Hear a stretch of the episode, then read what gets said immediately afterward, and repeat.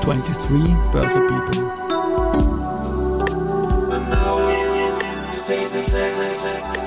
Announcing Season 6. Presented by 6B47.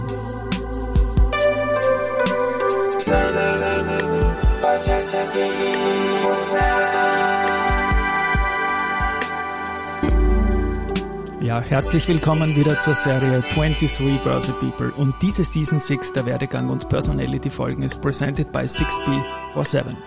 Mein Name ist Christian Drastil, ich bin der Host dieses Podcasts und mein siebter Gast in Season 6 ist Gabriela Tinti, Head of Desk Equities Austria bei der Erste Asset Management GmbH. Wir reden heute über vieles, aber im Besonderen über den Erste Responsible Stock Global, der 2023 sein 20-jähriges Jubiläum feiert. Liebe Gabriela, herzlich willkommen bei mir im Studio.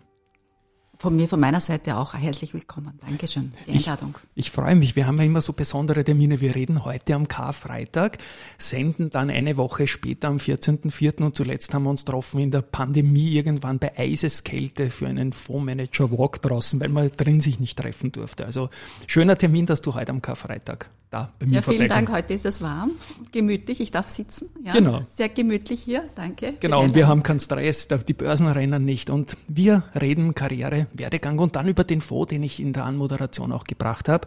Ja, Karriere, Werdegang. Wie ist es denn bei dir losgegangen in den 80ern? Ich habe da als erste Station CA stehen. Ja, ich- ich hoffe, die meisten kennen noch die CA, also Kreditanstalt Bankverein. Das hoffe ich auch. Das ja. war mein erster, ja, das war damals die, die äh, richtige Bank, ja, die äh, jeder ge ge- gekannt hat und die größte damals. Das war natürlich auch einer der Gründe, warum ich damals dort angefangen habe, nach der Matura. Mhm. Mittlerweile wären es 35 Jahre, dass ich in der Bankbranche bin. Ja, sind Ja. wir in etwa bei mir auch. Ja, also Das Bank- auch. und Finanzbranche, ja, genau. Ja, ich habe nicht gleich in den Veranlagungen angefangen, sondern ich war eher zuerst auf der äh, Finanzierungsseite oder in, im internationalen Geschäft, also eher auf der anderen Seite. Ich konnte auch das andere Spektrum äh, kennenlernen und das war ja äh, sehr, eine sehr spannende Zeit. Es ist interessant, weil ich habe schon viele, viele Gäste gehabt, die wir heute beide und auch die Hörerinnen und Hörer alle kennen. Die haben gleich im Wertpapiergeschäft begonnen. Dieser Beginn ähm, auf der Finanzierungsseite hat da nicht geschadet, glaube ich, oder? Im Gesamteindruck deines Schaffens. Hat mir nicht geschadet, weil so habe ich Ja. auch gelernt, äh, richtig Bilanzen zu analysieren und auch die Schwachpunkte von Unternehmen zu erkennen. Das ist nie schlecht, ja, in unserem, in, unserem, in meinem Bereich jetzt, ja. Ganz genau, ja. Und ja, 1988 bis 97 warst du dann bei der CA. Warst du da auch ein Julius-Dandler-Platz? Wir reden hier im neunten Bezirk. Warst du da auch kurz in Ich war ganz am ja. Beginn, war ich ganz kurz da und Okay. bin dann aber dann in den ersten Bezirk rein. Äh, Ich war dann in der Wasergasse, Mhm. das war noch ein Gebäude, äh, sehr nettes, und aber auch in der Schottengasse, dann im Hauptgebäude war ich auch tätig. Eine schöne Phase. Und du bist dann zur RZB oder der Raiffeisen-Sektor gewechselt. Ja, bis dann nicht einmal nicht mehr Kreditanstalt war, sondern bevor die Übernahme stattgefunden hat, habe ich dann ein, ein, ein Angebot bekommen und bin dann in die, in die, in die RZB äh, äh, gewechselt und zwar gleich in den Aktienhandel. Und dort war ich dann quasi fast drei Jahre. Hat sehr viel Spaß gemacht, zuerst auf der Inlandseite, dann zum Auslandsdesk. Und ja, habe auch sehr viele nette äh, Kollegen, mit denen ich noch freundschaftlich einen Umgang pflege von se- seither. Das war auch eine sehr nette Zeit. Die trifft man auch alle irgendwann wieder mal in diesem doch überschaubaren österreichischen Markt, oder? Die trifft man immer wieder, ja. Die trifft ja. man immer wieder. Du hast damals schon mit Fonds zu tun gehabt, auch auf der Aktienseite, oder? Ja, also meine Kunden waren, waren, waren Fondsmanager zum Teil. Okay. Und das war dann quasi der nächste Schritt, äh, wurde dann von einer meiner größten Kunden abgeworben, 2000, damals die Kapitalinvest, jetzt, jetzt später dann Pioneer, jetzt Amundi, ja, Amundi Österreich. Und bin dann, äh, ähm, damals waren noch die Börsenhaus, bevor es dann halt wieder bergab ging, äh, im Juni 2000 meine ersten Aktienfonds übernommen habe. Ja. Okay, das ist ja Also schon. ein guter Start. da waren ja. die Tech-Aktien ein bisschen hoch gerade zu dem Zeitpunkt, ne? Und, Ja, genau, da war die Dotcom-Blase, ja. Und welche Fonds, Entschuldigen, welches Anlageuniversum hast du damals verantwortet? War das zufällig ein Tech? Nein, das war kein Tech, das war ein, ein ganz normaler äh, globaler Emerging, äh, ähm, Developed Markets Fonds. Ja. Und zwar waren das die Kunden, waren institutionelle Kunden, das waren ähm, äh, Pensionskassen. Also ja, das ja. war eine sehr schwierige Zeit. Es war ja dann die Zeit, wo wir auch 9-11 dann gehabt haben, kurz danach. Hast du da Memories dran? Ja, ich habe da sehr gute Memories dran, weil eine Kollegin hat an dem 11., mit der ich auch befreundet bin, Geburtstag gehabt und keiner wollte da mit ihr feiern. Und ja. ich hätte einen, einen Fondsstart gehabt, das war der erste Branchenfonds, äh, der in Ungarn aufgelegt worden ist. Äh, das war damals ein Pharmafonds mhm. und der hätte starten sollen. Und dadurch, dass, dass die Börse geschlossen war, haben wir erst später gestartet. Das war dann der einzige Fonds, der in diesem schlechten Börsenjahr eine positive Performance gehabt hat. Ja, ist Und das war eigentlich dann, für, für den Fonds war das ein Glücksfall, ja. ja. Einen Tag vorher, den Fondsstart, wäre das wahrscheinlich ganz Wahnsinn, anders ausgesehen. Wahnsinn, wie knapp das manchmal zusammen, aber wie wichtig auch die Langfristigkeit ist, genau, weil in the long genau. run ist der Einstiegszeitraum dann auch wieder nicht so wichtig. Nicht wir, so wichtig, aber, ja. Aber trotzdem ist das natürlich schon damals der, der eine Tag wichtig gewesen und dann kommt ja 2006 bis 2006 warst du dort, dann kommt ja dieser ewig lange Bullenmarkt, der uns in Wien so glücklich gemacht hat, auch von 2002 bis eigentlich 2007 haben wir von 1000 auf 5000 Punkte im ATX und auch die anderen Börsen waren nicht so schlecht. Wir waren damals aber die stärkste Börse. Hast du damals auch einen besonderen Blick auf österreichische Aktien gehabt in deinen Portfolios? Ja, also der, der, der oder andere Unternehmen war auch in den, meinen Portfolios vertreten. Mhm. Ich habe dann auch später ähm, Immobilienaktienfonds gemanagt und da mhm. war der österreichische Immobiliensektor, wie wir ja wissen, ja, genau. ähm, der viertgrößte Markt äh, überhaupt, also viel größer, doppelt so groß wie die deutschen gelisteten Unternehmen. Mhm. Das, das war ja wirklich, äh, also da war der Fokus von auf österreichische Unternehmen auch da, ja. Ja, ja. ja wenn die Deutschen haben uns ja einiges weg Vis-à-vis war die Convert-Zentrale zum Beispiel, ja, wir haben die Buwok gehabt, die jetzt auch, die stecken in der Vonovia, aber da bleibe ich jetzt nicht so lange dabei. Ja gut, aber damals war ja genau in der Zeit war auch der, der Börsengang von der Convert, ja. Ganz genau, ja. Und und die Milliardenkapitalerhöhungen, die dann letztendlich nicht immer positiv in der Geschichte in Die dann zum Schluss nicht mehr positiv werden. Von der Mendel ja. European Land oder der Immofinanz Altach und wie auch immer. Möchte ich überspringen, du bist dann zur Wiener Privatbank gewechselt als Head of Asset Management 2006 bis 2008. Bitte auch da ein paar Worte dazu. Auch da hat mich damals äh, der, die Wiener Privatbank stand ja im Eigentum vom Herrn äh, Günther Kerbler, den mhm. ich beruflich kennengelernt habe. Sind wir wieder bei der Convert? Bei der Convert ja, war, genau. die haben ja. ein sehr gutes Angebot gemacht und das war für mich eine sehr, sehr spannende Zeit, weil vorher war ich ja nur hauptsächlich nur für Aktienfonds zuständig und da musste ich dann aber auch dann äh, Expertise mir anlegen für Multi-Asset-Management, aber auch dann äh, Empfehlungen fürs Private Banking. Das hat, das hat mir sehr viel, sehr viel äh, weiteres Know-how gebracht. Mhm. Aber auch was mir besonders in Erinnerung geblieben ist, äh, äh, die also die Eigentümer von der Wiener Privatbank haben auch dann die Kapital und Wert, die ja börsennotiert waren, äh, übernommen und äh, die, die ganze Zusammenführung und damit die Börsennotierung auch erhalten bleibt, also dieser Werdegang und dieses, dieses ganze Zusammenspiel war sehr interessant für mich und da konnte ich mitarbeiten und das war einer meiner Highlights dort. Mhm. So, und vor mittlerweile circa 15 Jahren bist du dann zur erste Sparinvest oder Sparinvest heute erste Asset Management gewechselt. Also Gratulation zum 15er, den du da heuer begehst.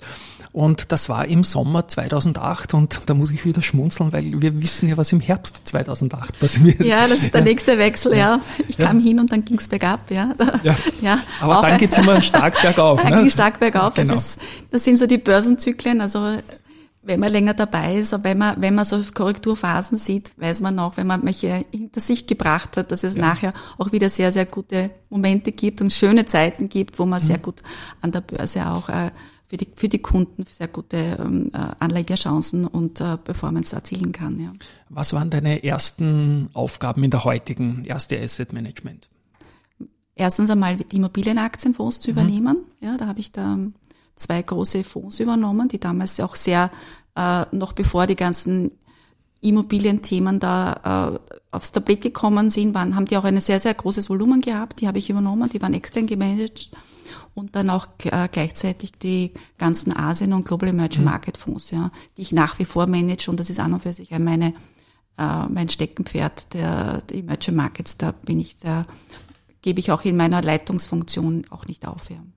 Genau. Und da überspringe ich jetzt einiges. Also ich wusste, dass du Emerging Markets als Steckenpferd hast. Was machen die für dich so spannend? Erstens, die Märkte wachsen. Ja. Ja, es gibt immer neue Unternehmen, äh, äh, die zu erkunden sind. Das streben immer neue, äh, auch, auch äh, Kleinunternehmen, ja, die sind sehr, sehr innovativ. Und äh, man sieht auch den Fortschritt. Also ich möchte, wenn ich investiere, auch den Fortschritt sehen in den Ländern, in den Unternehmen das ist was, was mich sehr, sehr spannend, für mich als persönlich spannend ist. Nicht nur Kursentwicklung, sondern einfach, dass man etwas auch mit Investitionen was bewegen kann. Und da sind wir natürlich auch beim Nachhaltigkeitsthema. Genau. Weil das ist an und für sich auch für uns Investoren, wenn wir in Nachhaltigkeitsthemen sind, dass wir etwas bewegen möchten und, und dass wir auch mit guten Veranlagungen und mit gutem Gewissen auch gute Performance und äh, für die Kunden erzielen können. Und das sehe ich aber auch in einem Emerging Market. Also. Genau, du hast jetzt erwähnt, du machst diese Fonds immer noch, weil deine Hauptaufgabe jetzt in der erste Asset Management sorry, ist Head of Desk Equities Austria. Da muss ich jetzt natürlich nachhaken. Desk Equities Austria heißt jetzt nicht einen Tisch für österreichische Aktien oder sonst irgendetwas, sondern heißt was? Das ist der Tisch, ja. genau. ja. Wo ähm, alle Fondsmanager, die in Österreich oder in Wien sitzen, mhm. alle, alle Aktienfonds managen, die von Österreich aus gemanagt werden für die erste Asset Management. Und da bist du quasi die Leiterin da von diesem Da bin ich die Leiterin Tisch. von dem Team. Genau. Ja, und drüber gibt's halt dann noch einen, äh, mein, mein Vorgesetzter, der für gesamte ERM zuständig sind. Wir haben ja Niederlassungen ja auch in den Sie-Ländern, also in, in, in Tschechien, in, in, in Slowenien, in Rumänien, mhm. ähm, aber auch in Kroatien, ja, auch in, auch, auch in ähm, Ungarn, ja. Ja, jetzt muss ich die kleine Anekdote noch von unserem winterlichen Spaziergang bringen. Ja. ja. Kann ich mich noch erinnern, wenn uns damals dein, dein Kollege Dieter Kerschbaum keinen Kaffee gebracht hätte, wären wir, glaube ich, beide eingegangen in dieser Kälte. Danke dafür rückwirkend, Dieter. Und Damals wurde ich vom Wiener nämlich beauftragt. Die haben uns immer so, so, so als, als Autor dort Auslaufmodell Mann, wie kann man das auf die Börse übersetzen? Und da habe ich dann mal gedacht, okay, ich muss mit einer starken Frau aus dem Kapitalmarkt sprechen. Und da war dann quasi dieses Head of Desk Equity Austria für mich ein guter Aufhänger da über den Auslaufmodell, äh, über das Auslaufmodell Mann am Aktienmarkt zu sprechen.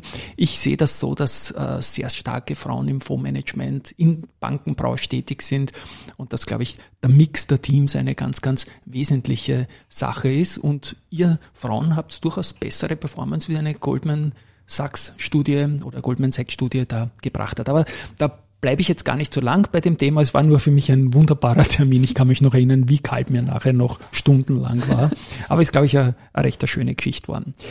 Worüber wir heute auch sprechen, ist der Weltfondstag steht an, der 19.04. Und die erste Asset Management als größte Kapitalanlagegesellschaft in Österreich, wir haben uns im Vorfeld angeschaut, etwas mehr als 70 Milliarden Assets under Management und Marktanteil größer 20 Prozent, immer so 20, 21 Prozent. Bitte ein paar Worte zur KAG und zum erste Responsible Stock Global, den ihr momentan in eurer Kommunikation auch ein bisschen nach vorne stellt, weil der ja 20 Jahre wird ein paar Worte zur KAG. Ähm, mit wie vielen Fonds arbeitest du hier als Head of Desk ungefähr so? Äh, wir haben im Team über 25 Fonds, also mhm. bei mir im Team auf der Aktienseite. Äh, und da macht natürlich der Anteil an den Responsible Fonds, aber auch natürlich, äh, wir haben da unterschiedliche Abstufungen. Da wird jetzt mit wie, wie, wie die Nachhaltigkeit, wie mhm. stark die Nachhaltigkeit implementiert ist, ob das ein Impact-Fonds, da haben wir auch Artikel 9 Fonds, aber wir haben auch bei der Nachhaltigkeit zwei Schienen. Eines ist die Responsible und eines ist die Integrated, die ganze Nachhaltigkeit, also die mit einem niedrigeren Standard dann äh, niedergeschlagen wird. Aber wir haben wir sehen, wir haben uns als Ziel gesetzt, unsere, äh, unsere Assets für den Punkt Nachhaltigkeit äh, bei weiter, weiter zu steigern. Und das ist ein richtig ein riesengroßer Part geworden. Am Beginn vor 20 Jahren war das noch nicht so, mhm. ähm, sagen wir so, ähm, das war nur so ein Nebenprodukt, ja, ja. Ähm, am Anfang. Aber mittlerweile haben wir die Wichtigkeit, was wir als Investoren da auch für unsere Umwelt, aber auch genauso für, für die Verbesserung unserer Lebensart da beitragen können und auch da in die richtigen Unternehmen investieren dass, damit sie auch das dann umsetzen können. Ja. Ist ja durchaus schön, auch wenn es am Anfang ein Nebenthema war, das noch kaum am Anfang ein Nebenthema. Jetzt ist ein und Hauptthema. Du warst ja auch noch nicht in der in der KAG damals, ja. Das ist ja und jetzt jetzt ist es zum Thema zum Riesenthema geworden. Aber es schadet ja nicht, wenn man einen schönen Track Record als Fonds tatsächlich in der Lifetime zeichnen kann und acht Prozent per anno Performance äh, von 100 auf 500 circa 81, ein, 500 Millionen Euro Assets an der Management, das ist ein richtiger fetter Brocken geworden. Das ist ein also, großer Fonds geworden. Also wir sehen, dass in die Responsibles sehr viel, sehr viel ähm, Geld hineinfließt. Mhm. Ja. Das Interesse ist sehr, sehr stark da. Also nicht nur von institutionellen Kunden, sondern auch von Privatkunden, ja, die genau dieses Thema auch als sehr wichtig empfinden. Und und anhand dieser Performance die 8% per anno, ich meine, das ist ja wirklich ja. wunderschön, ja. ja 8%, ja. ja ähm, zeigt sehr, sehr eindeutig, ja, dass man auch, wenn man mit gutem Gewissen investiert, auch sehr gut, gutes Geld verdienen kann. Und mhm. das, ist, das, ist, das, das macht auch sehr zufrieden und wir sind sehr stolz darauf, ja. Ich mache jetzt mal die Landingpage zu dem Fonds auf eurer Homepage erste-am.at, also erste Asset Management.at auf und muss sagen, wow, was man da alles findet. Es ist ja auch so, dass die KAG mit dem Blog, den ihr macht, Paul Severin und Team da bei unserem Smile Award in den letzten Jahren Abonnementsieger war der Jury als bester Finanzblog Corporate. Und ich bin jetzt auf der Landingpage vom Fonds. Da finde ich jetzt zum Beispiel einen ESG News Score. Was ist das? Ja, das wird ein Unternehmen genau durchleuchtet. Das mhm. setzt sich aus verschiedensten Kriterien zusammen. Wir haben da internationale Ratingagenturen, die da die hier da auch ihr, ihr, das Rating einbeziehen, aber wir haben auch intern im Haus äh, ein Analystenteam, die sich mhm. mit den mit diesen Ratings be, äh, äh, beschäftigen. Und dieser Score sagt aus, ja, also Maximum ist 100 mhm. mit Nachhaltigkeit äh, wie weit, in welchen, also da im Bereich E, also für Umwelt, S mhm. für Soziales, aber G auch für Unternehmensführung, also Governance, wie gut das Unternehmen in diesen Bereichen ist. Ja. Mhm. Und für zum Beispiel beim Responsible äh, Stock Global, da haben wir einen Win Minimum Score von 50. Das heißt, wir investieren nur Unternehmen, die mehr als 50 ESG Score haben, mhm. in die 50 Prozent der besten Unternehmen. Ja. ja. Ihr führt da auf der Homepage drei Unternehmen an mit einem hohen Score. Henkel, Alstom, Microsoft. Du hast mir auch, glaube ich, mitgebracht die größten Positionen. Red mal kurz über so typische Aktien, die es da reinschaffen, bitte. Ja, zum Beispiel auch eine Microsoft. Ich ja. meine, jeder kennt Microsoft, ist, ist der dieses IT-Unternehmen schlechthin, einer der größten Unternehmen weltweit. Aber auch die haben erkannt, dass dass äh, Nachhaltigkeit besonders wichtig ist mit den ganzen Software-Solution, aber genauso auch die Software-IT-Programme, die sie für erneuerbare Energien zu Wege bringen. Also das sind, das sind klassische Dinge, die für uns für dieses Scoring wichtig sind und wir die uns genau anschauen. Aber auch, wie gehen die um mit, mit ihren eigenen Mitarbeitern, nicht? Mhm. Welche Programme haben sie? Äh, Microsoft zum Beispiel macht auch für die Mitarbeiter eigene Vorsorge, also Vorsorgekassen, aber auch im Gesundheitsbereich. Wie zufrieden sind die? Aber genauso auch, wie transparent ist das Unternehmen mit der Unternehmensführung, ja? Ähm, da haben wir natürlich auch einen Prozess in, bei uns im, im, im Nachhaltigkeitsteam, ist es Engagement, das Voting, wo wirklich da dass dieses Thema sehr, sehr ernst genommen wird und auch bei Unternehmern nachgefragt ist. Klar, bei Microsoft, was mhm. kann da eine ERM da ausrichten, ist natürlich äh, eine berechtigte Frage, aber wir schließen uns da auch mit anderen äh, Kapitalanlagegesellschaften zusammen, um da mehr Gewicht so reinzubekommen. Natürlich mehr, mehr Gewichtung haben wir natürlich bei den österreichischen Unternehmen, wo wir der größte österreichische institutionelle Investor sind. Mhm. Da ist natürlich das Engagement einer der wichtigen Punkte drinnen in, in der Punkt Nachhaltigkeit und unserer Responsible Schiene. Ich habe auch gelesen, dass ihr, ich weiß nicht, ob das jetzt nur auf diesen Fonds hier zutrifft, aber irgendwo die Zahl von 4000 Hauptversammlungen, die besucht worden sind, direkt oder hybrid oder irgendwie. Wie, ja, wie ist da, da haben wir, ja. ja. da haben wir, also bei den österreichischen, da sind wir natürlich immer ja. vor Ort, ja, da geht nicht nur einer hin, sondern dann geht der Analyst, aber genauso auch unsere Fondsmanager hin aus der, die, die, ähm, österreichische Aktien äh, äh managen. Mhm. Äh, 4000 kommt zusammen, indem wir halt mit, mit anderen Partnern gemeinsam, äh, da gibt's halt auch von äh, Morgan Stanley, die ISS-Plattform, mhm. uns da aktiv, aber in einer gewissen Größenordnung teilnehmen. Also wenn wir eine Holding haben über eine Million Euro, da nehmen wir aktiv an jeder Hauptversammlung bei. Da gibt's ja vorher, vor der Hauptversammlung gibt's ja einen, einen Punktekatalog, wie wir darüber abstimmen. Also da schicken wir das immer hin. Ja. Also kurze Zwischenfrage. Wenn die KAG über mehrere oder einen Fonds eine Million Euro investiert hat in das genau. Unternehmen, dann okay. Das dann, ist zum Beispiel so eine Idee von dir als Head of Equities Desk. Das war nicht eine Idee von mir, das möchte okay. ich auf meine Fahne schreiben, sondern das ist ja. die, wir haben ein Nachhaltigkeitsteam, ja, ja, und die sind dafür zuständig, ja. Aber die fragen aber auch uns, wie wir auch abstimmen würden. Das ist eine, eine Kooperation, eine Abstimmung zwischen unseren beiden äh, Abteilungen. Mhm. Äh, die, unser Nachhaltigkeitsteam ist auch ein Part von der Investment Division, wo auch das Aktienfondsmanagement angesiedelt ist. Wunderbar. Kommen wir überhaupt zu Personen. Ähm, du bist ja nicht die Fondsmanagerin Nein, von diesem Fonds, sondern das ist der Gerhard Ramberger. Das ist der Gerhard Ramberger, genau. ja. Wie ist der Austausch mit ihm da?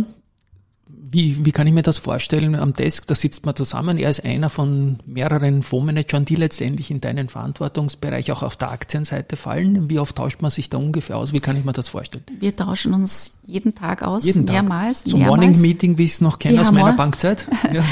in dem Fall, wir haben kein Mornings Meeting, bei uns ist das am, am Nachmittag. Wir okay. haben einen Sektoransatz. Wir tauschen uns auch mit den Kollegen aus, äh, die, wir haben ja auch Kollegen, die in den Seeländern sitzen, vor allem mhm. äh, ein, das nächstgrößere Team sitzt ja in Prag.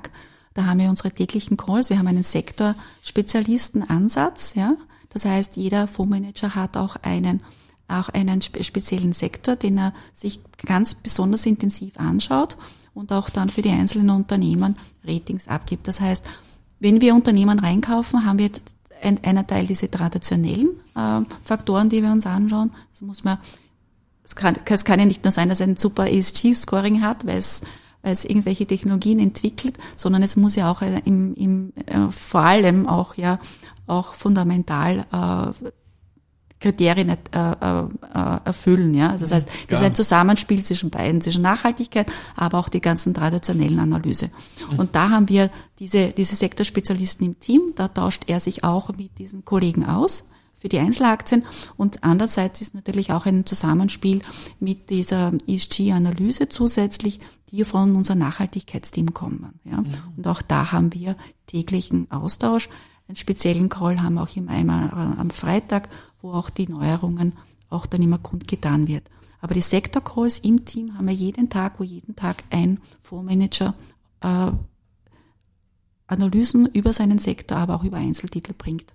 Finde ich höchst spannend und will man eigentlich, also freut man sich natürlich als, als, als Anleger in, in Fonds, dass das so intensiv täglich angeschaut wird, weil es ist ja auch letztendlich ein langfristiges Investment. Aber man muss immer tunen. Ne? Ja, es ist ein langfristiges Investment und unser Universum ist so groß, ja. kein Einzelner ist, ist imstande, die ja. gesamte Welt zu covern und sich und sie anzuschauen. Wird schneller, gell, die Welt. Sie wird schneller, ja. ja.